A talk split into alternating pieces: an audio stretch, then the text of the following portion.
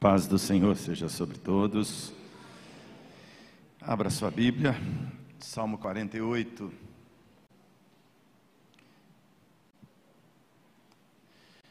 Salmo 48. Estamos nos aproximando aqui de um terço dos Salmos. Temos tido aí essa boa oportunidade de meditar no livro todo dos Salmos, cada um dos cinco livros, cada uma das partes desse livro precioso de orações, de canções, de declarações do povo de Deus, do amor, da admiração, do apego, do zelo, também confissões, abertura de coração e expressão da esperança diante do nosso Deus. Esse Salmo 48 pertence aqui a uma chamada trilogia de salmos que inicia no 46, 46, 47, 48. É, salmos que vão enaltecendo Deus como grande, supremo, soberano Rei, e são salmos dos filhos de Coré, são salmos é, de uma família que trabalhava no templo, uma família de pessoas que serviam no templo do Senhor, e estas pessoas, ou esses irmãos que serviam no templo do Senhor, trabalhavam como porteiros, como a turma que cuidava da manutenção do templo, da preparação do templo, para que os sacerdotes viessem fazer seu ofício das oferendas, das ofertas, da mediação entre o povo e Deus, levando a Deus as ofertas, os sacrifícios, desde as ofertas de gratidões em cereais, em bebidas, em líquidos, desde as oferendas dos animais, do fruto do trabalho deles, também eram responsáveis de levar Deus ao povo trazendo esse ensino da glória, do poder, da grandeza de Deus, essa tarefa de ser os referenciais da presença de Deus entre eles. Mas você vai perceber nesse salmo a ligação forte dos autores do salmo com o lugar da adoração, com o templo de Deus. Este salmo, por algumas vezes, tem sido nominado como um salmo que se reporta ao templo, ao lugar de Deus. É, muitas mensagens, por vezes, são pregadas neste salmo com o tema A Cidade do Grande Deus. Mas eu queria te chamar a atenção neste salmo, pensando não na cidade do grande Deus, mas pensando no rei da cidade, ou no Deus da grande cidade no grande Deus da cidade. É muito fácil ler esse salmo e pensar que o salmo fala da cidade do grande Deus. Mas não, esse salmo fala do Deus da cidade de Jerusalém. Ele começa, pastor Carlos Henrique leu para nós aqui o texto no começo, ele já começa com essa afirmação categórica: grande é o Senhor. E ele vai passar, ele vai transicionar para falar algumas coisas da cidade, e da cidade ele vai para o palácio, né, que é uma referência tanto ao palácio do grande rei, mas uma referência ao templo de Deus, como um grande palácio. Se há um palácio do rei Davi, e pelos indícios internos do salmo, ele é escrito bem depois da queda de Davi como rei da nação, ou Davi já tinha morrido, já tinha passado. É, ele está falando num outro contexto, não mais o contexto de Davi, mas o olhar, a ênfase, não é ao palácio real, mas é ao templo como um palácio real, e não o rei humano, não o rei físico que governava a cidade de Jerusalém, mas ele está chamando a atenção agora para um fato de que o rei do povo não é Davi, não é Josafá, não é Ezequias, não é Josias, o rei da nação não é Uzias, o rei verdadeiro é o Senhor, e o palácio verdadeiro não é o palácio de Davi, não é o palácio de nenhum rei, mas o grande palácio para o qual o povo deveria olhar e ter a sua esperança posta era no palácio do Deus, o rei da cidade presente entre eles. Parece que a ênfase do autor do salmo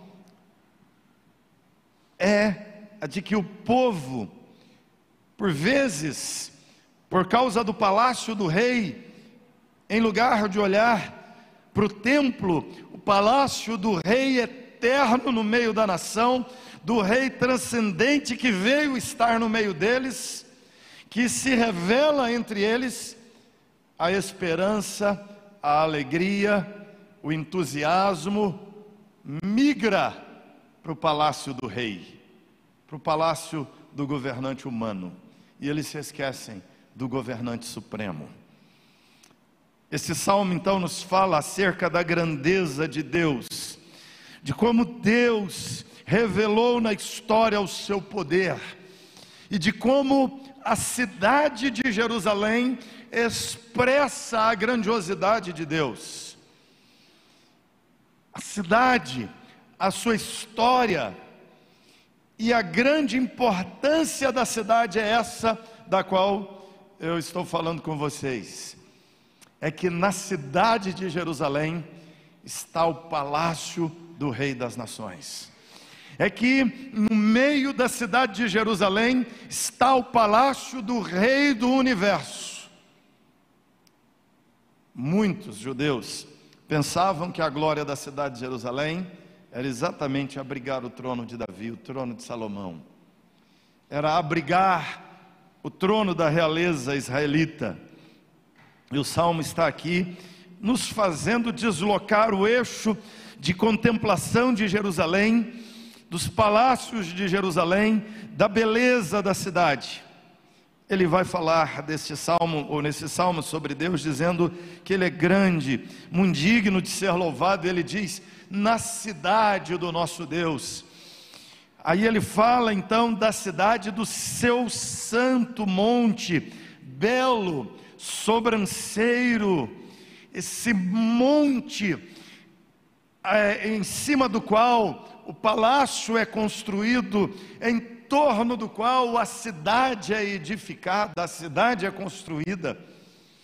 Jerusalém é uma cidade que de qualquer lugar que você for para ela, naquela região da Palestina, você sobe a Jerusalém. Você vai subindo, de qualquer ponto, do norte, do sul, do leste, do oeste. Se você vem do sul da região do Egito, do Mar Morto, você, quando começa a caminhar em direção a Jerusalém, vai subir. Se você vem do norte, da Galileia, quando você chegar em Jerusalém, você vai subir. Se você vier da costa do Mediterrâneo, onde está hoje Tel Aviv, quando você caminha para Jerusalém, você vai subir. Se vier de Jericó, o outro lado, o outro extremo, você vai subir para Jerusalém. E chegando em Jerusalém, que é um ponto alto, quando você caminha para o palácio, aonde está o palácio do rei, aonde está o templo do Senhor, o palácio de Deus, você também sobe. Ou seja, Jerusalém nos aponta, nos direciona para o alto. Isso é intencional de Deus para nos dizer que o nosso socorro vem do alto, que a nossa ajuda vem do alto, que a nossa esperança está no alto, em Deus.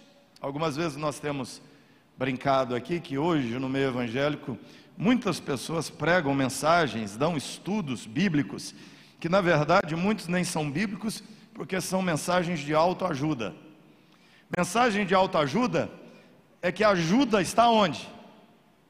Dentro de você. A força está onde? Dentro de você. A esperança está onde? Dentro de você. É uma força humana interior que você tem. E algumas vezes nós brincamos dizendo que você troque o U da palavra alto e coloque L no lugar. O único sermão que cabe é um sermão, um estudo de autoajuda. Ajuda vem do alto, não vem do coração humano, não está dentro de você, está fora de você, acima de você, no Deus grande, que é quem pode estender a mão e nos ajudar.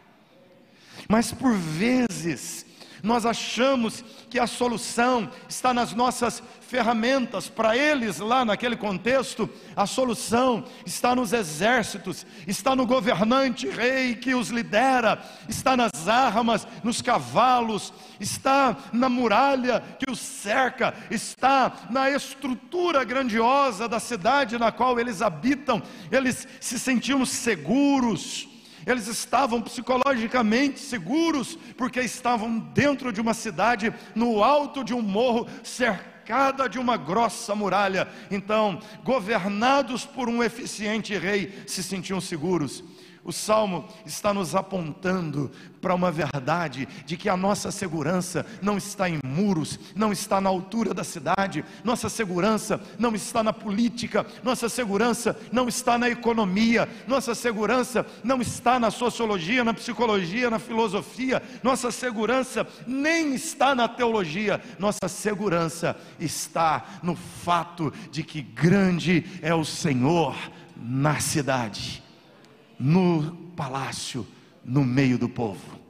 Ele é grande, mas não é grande apenas no céu transcendente, não apenas no mundo externo, no seu universo eterno infinito, não. Esse Deus grande emanou e veio estar conosco, se revelando a nós, habitando entre nós.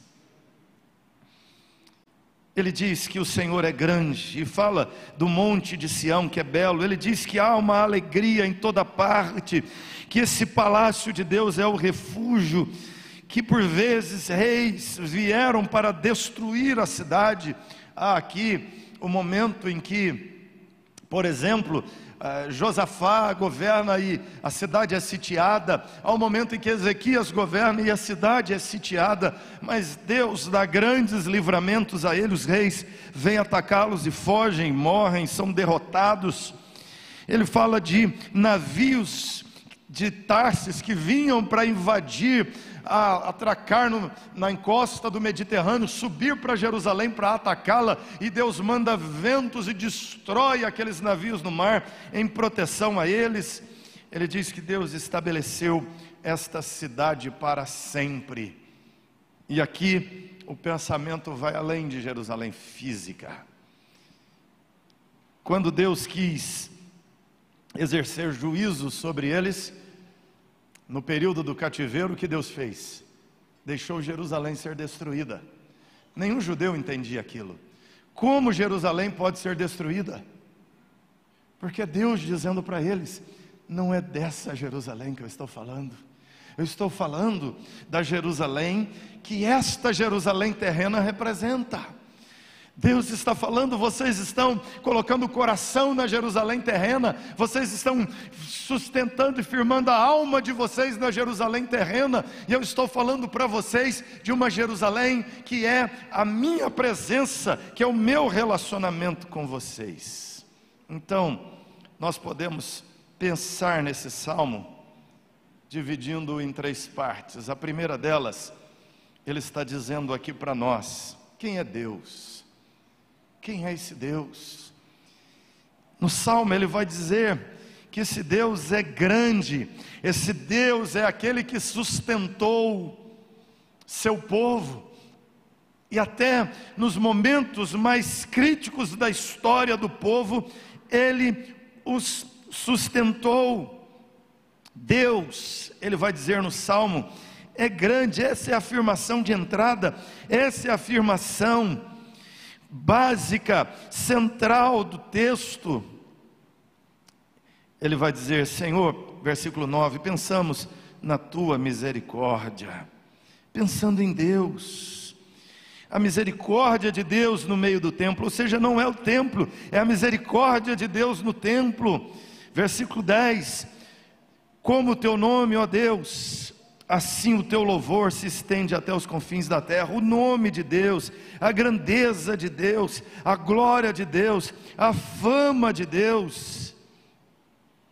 Ele termina o salmo dizendo: né, fazendo essa afirmação, observe o palácio, observe os baluartes, olha as torres, olha as muralhas, olha a beleza, a força, a segurança que a cidade comunica. Mas ele diz, olhando o palácio, versículo 14, ele diz: que este é Deus, o nosso Deus, para todo sempre. Você percebe aqui o movimento? Olhe para o palácio, olhe para a torre, olhe para a grandeza da cidade, e olhando para a cidade, não diga assim, que grande e bonita é a cidade, não, ele diz: olhe para a cidade e diga, quão grande é o nosso Deus, grandioso é o nosso Senhor. Olhe a cidade, e através da cidade, perceba quem é Deus. Essa é a preocupação do salmo. Quem é Deus? Ele é o Deus grande. Hebraico Gadol.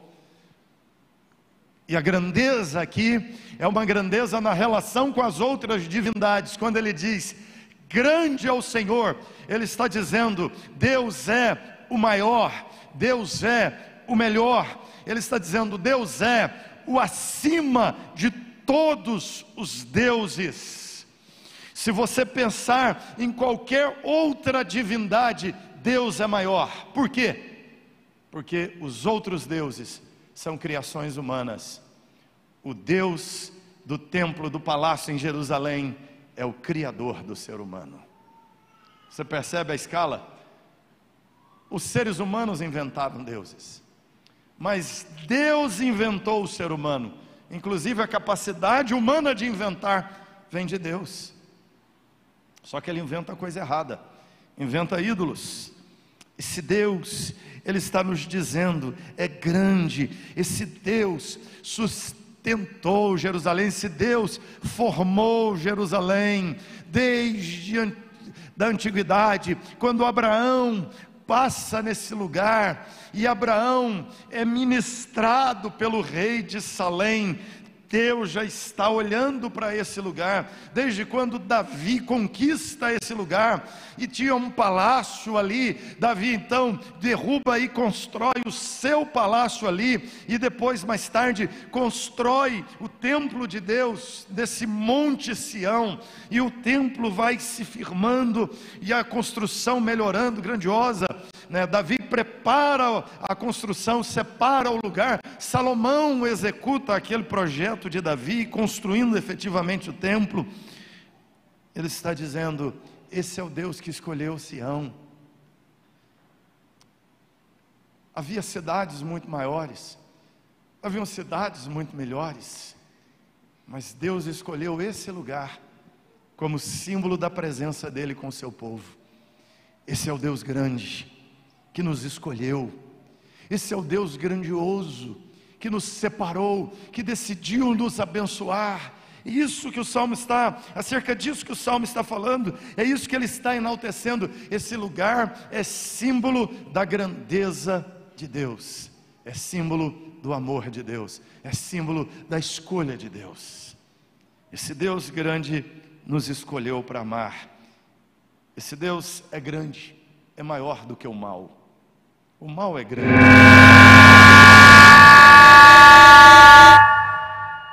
Oh, falou do mal, tá vendo? Só para você. O mal é grande, mas Deus é maior do que toda forma de mal. Deus é grande.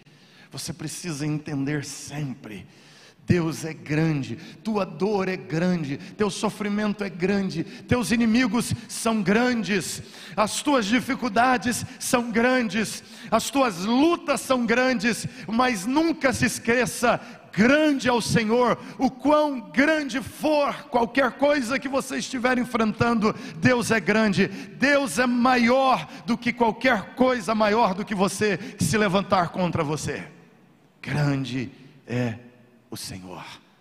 Grandeza ilimitada. Maior que Jerusalém, maior do que as muralhas que, que nos sustentam. Os muros grandes nos dão segurança, mas Deus é maior do que a muralha. E Deus é maior do que o inimigo que tem poder algumas vezes de derrubar as muralhas. Por isso, nossa esperança e confiança está no Senhor. Deus é grande. Segunda parte do salmo, ele está dizendo que Deus é onde Deus está. O grande Deus, aonde esse grande Deus está, aonde esse Senhor se situa, ele diz: Deus está na terra, Deus está na cidade, Deus está no monte, Deus está nesse palácio erguido para a glória dele. E ele vai dizer que, na verdade, todos os confins da terra são impactados com essa presença de Deus. Essa é a afirmação, irmãos, da teologia. Deus é transcendente e Deus é imanente. Isso você precisa guardar. Mesmo não sendo teólogo, você é cristão, tem que guardar esse conceito. Deus é transcendente, Deus é imanente. Fala comigo, Deus é transcendente, Deus é. Nesse sentido de transcendência, Deus é o outro e não nós. Deus é um outro ser de uma outra categoria que não a nossa. Deus não é humano, Deus não é um ser físico, no sentido de corpóreo. As pessoas falam de ver Deus, mas um dos atributos de Deus, na nossa definição é, de confissão de fé, é que Deus é espírito, ou seja, é invisível. Como se vê o invisível? Se vê, não é invisível mais.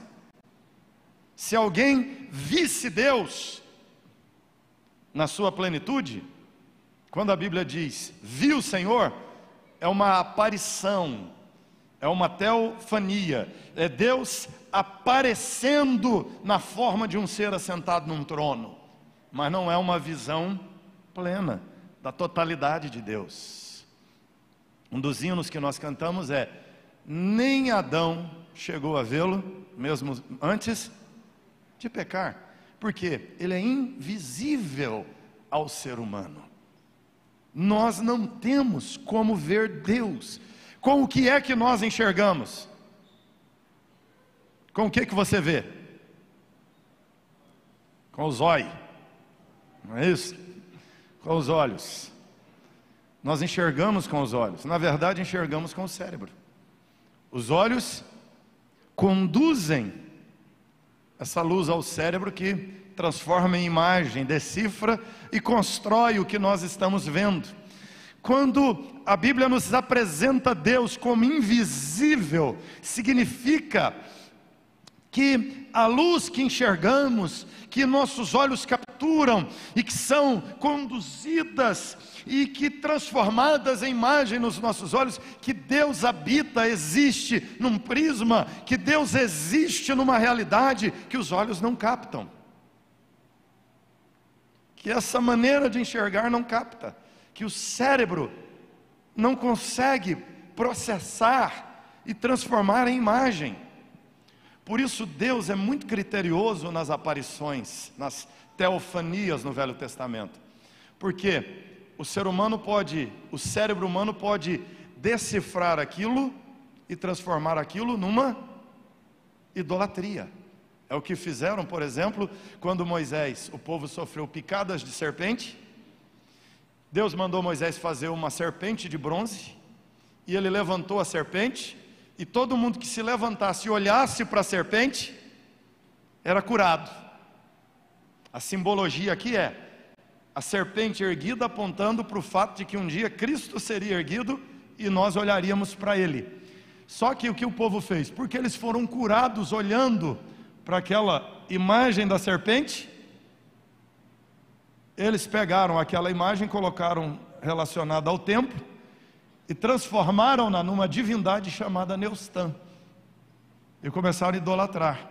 Ezequias, na sua reforma, quebrou aquela serpente, despedaçou aquele, aquela serpente de bronze, transformou em cinzas.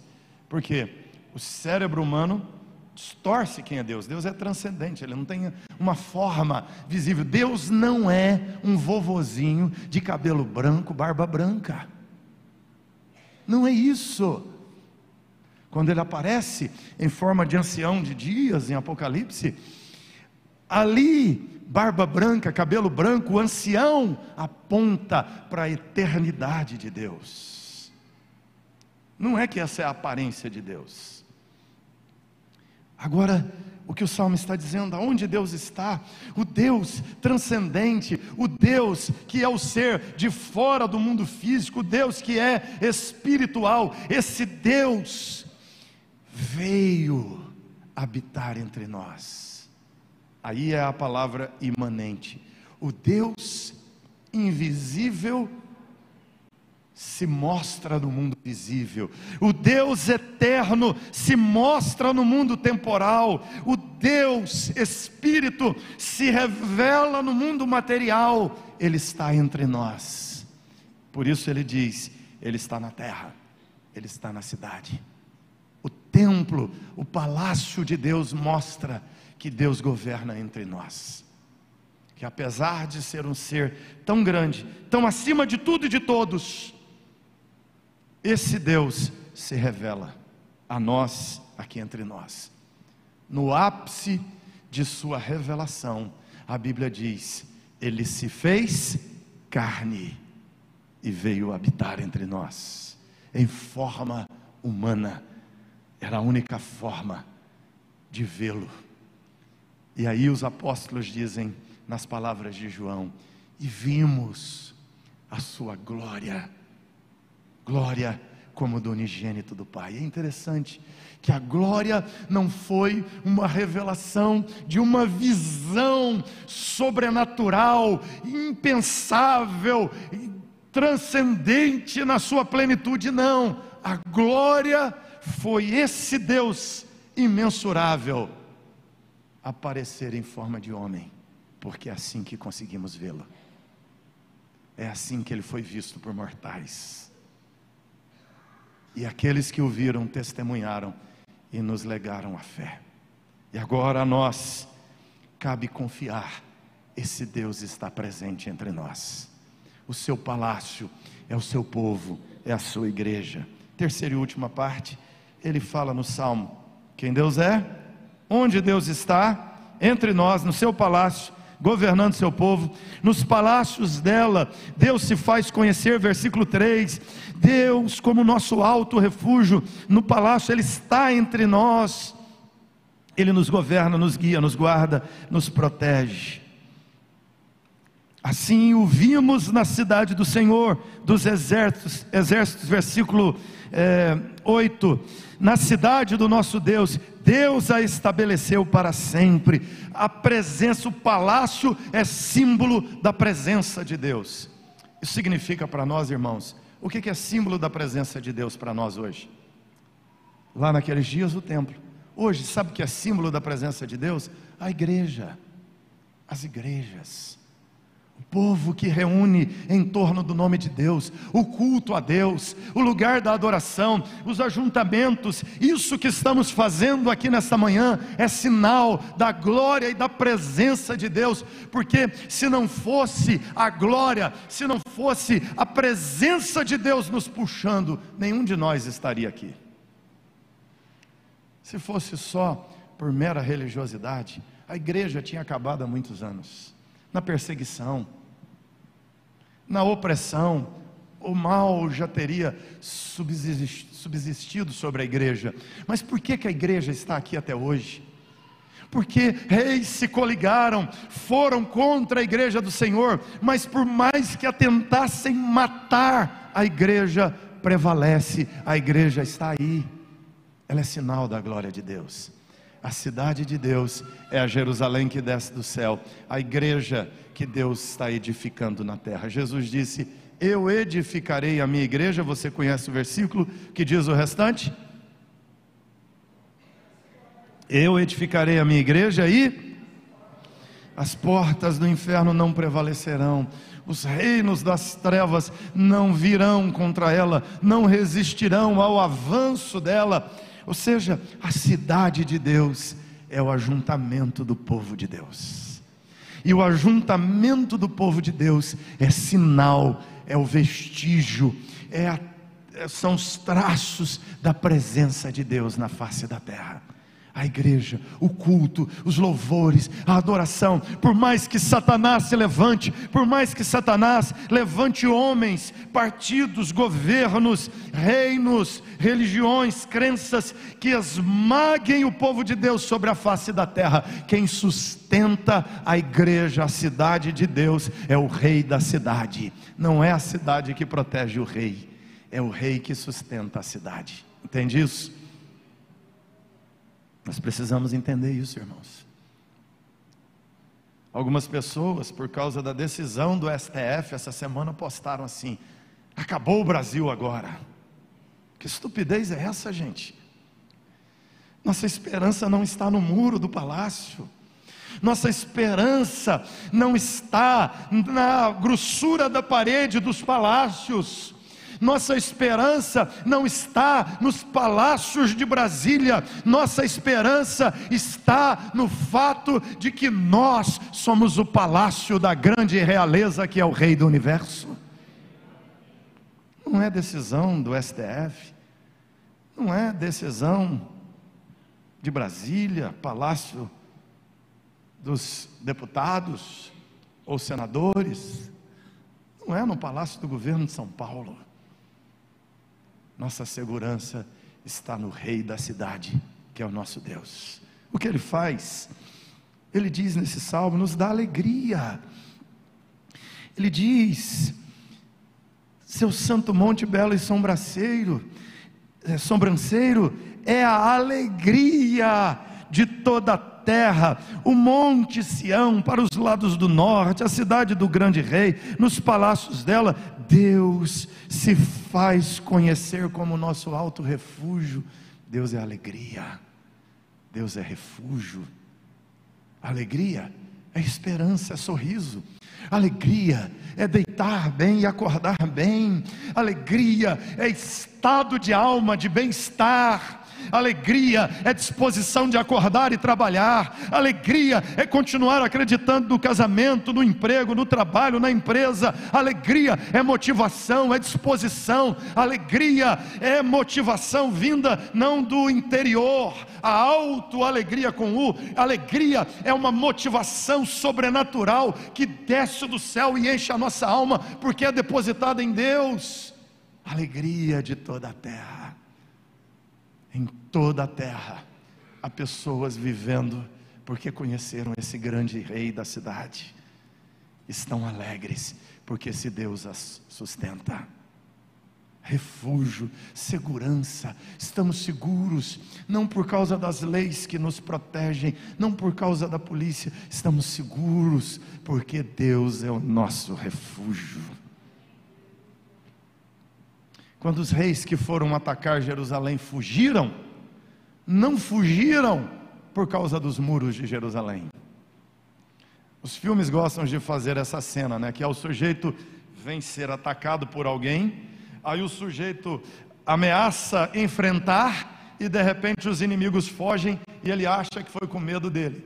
Aí quando ele vira, olha para trás, tinha lá um, um salvador poderoso, gigante, tinha um exército e o inimigo fugiu daquele exército e não nele. É mais ou menos assim. Quando fugiram dos, de Jerusalém, do ataque, não é porque tiveram medo dos muros, dos exércitos de Jerusalém, é porque Deus se mostrou o protetor de Jerusalém. Nossa segurança é essa, Ele protege, Ele é a alegria do reino, Ele é a alegria da cidade, Ele é a alegria da família, das casas, Ele é a alegria, Ele é o motivo da festa em cada casa que celebrava a Páscoa, e o pai dizia: por que estamos celebrando isso? Perguntava o filho, ele dizia: Deus nos visitou e nos libertou no Egito. Ele é a alegria das famílias, ele é a alegria do nosso coração, ele é a alegria da alma. Ele é aquele que nos alegra e nos encoraja, que nos fortalece, o texto diz, terminando, ele fala: aquele que guia, ele é aquele que nos guia, é a última afirmação. Que este é Deus, o nosso Deus para todo sempre. Ele será nosso guia. E aqui ele termina dizendo: guia até a morte. E nós podemos acrescentar aqui na Bíblia, à luz da própria Bíblia, até na morte. Não é nem só até a morte, mas é o nosso guia até na morte. Ele guia, ele te coordena, ele te orienta, ele te conduz, ele nos ilumina, ele nos conduz, ele nos orienta, ele nos sustenta. Esse Deus nos alegra, esse Deus nos protege, esse Deus nos encoraja, esse Deus nos motiva, nos impulsiona, nos ilumina, esse Deus nos guia. Esse Deus é a resposta para os teus caminhos, para as tuas escolhas. Esse Deus é a direção do que fazer quando não sabemos o que fazer. Como nos dias em que eles foram cercados, e o rei ora dizendo: Senhor, não sabemos o que fazer. O Senhor sabe, Josafá ora dizendo: Senhor, o Senhor vê o grande exército que nos cerca. Mas ele diz uma coisa linda: ele diz, Mas os nossos olhos estão postos em Ti. E Deus diz para eles: Pega o coral, pega os cantores, põe na frente e vai para a guerra. Foi a direção que Deus deu. Ele montou o coral, saiu para a guerra e foi atacar o inimigo com o coral. E você lembra da história o que aconteceu, não lembra? Quando eles começaram a cantar, a Bíblia diz: Deus pôs emboscada no acampamento do inimigo que veio contra eles. Eles lutaram um com o outro e se mataram. Quando eles chegaram para lutar na guerra com o coral à frente do exército, é a estratégia mais esquisita da história de guerra. Põe o coral na frente, os soldados atrás e vai. Só se tivesse muita raiva do coral, não é? Mas é porque Deus disse para eles: nessa guerra, vocês não terão que lutar. Foi Deus dando uma solução para um problema para o qual eles não tinham solução. Deus é o nosso guia, Ele tem a resposta, Ele tem a solução. Esse Deus, querido, é o teu Deus que alegra o coração e a alma, é a tua alegria, é a tua esperança. Esse é o Deus da alegria da cidade, esse é o Deus da sociologia. Esse é o Deus da polis, é o rei da cidade. A esperança social é Ele. Esse é o Deus do ambiente onde vivemos, a esperança da tua casa e da tua família. Esse salmo está nos dizendo que a alegria do povo não era a cidade, mas a alegria do povo era o fato de que a cidade era símbolo de uma verdade maior, que Deus um dia se faria carne para habitar conosco. Deus veio estar entre nós. Jesus é o símbolo da habitação de Deus conosco. Quando olhamos para Cristo, a cidade de Deus desceu a nós, o reino de Deus veio a nós e Ele está conosco. E louvado seja o nome dEle. Sua esperança, esperança da tua casa, da nossa cidade, da nossa nação. Deus, o que está presente entre nós. Louvado seja o nome dEle. Amém. Fecha seus olhos. Senhor, louvado seja teu nome, porque o Senhor é a nossa esperança. O Senhor sabe de gente que veio para cá olhando para a cidade, olhando às vezes até para a igreja, mas que olhar para a igreja os faça olhar para o Senhor. Que quem veio para cá olhando para pastor, olhando para a religião, que olhando aqui, seja remetido para olhar para o alto de onde vem ajuda de onde vem um socorro verdadeiro, que entenda que não é a cidade de Deus, mas que é o Deus da grande cidade, Jerusalém, a igreja, teu povo. Que Deus saia desse lugar renovado na alegria, renovado na esperança, renovado no ânimo, e que saia desse lugar guiado pelo Senhor, com respostas para situações que eles não têm em si, que nós não temos em nós, mas o Senhor é a luz e a direção. Em nome de Jesus oramos. Amém.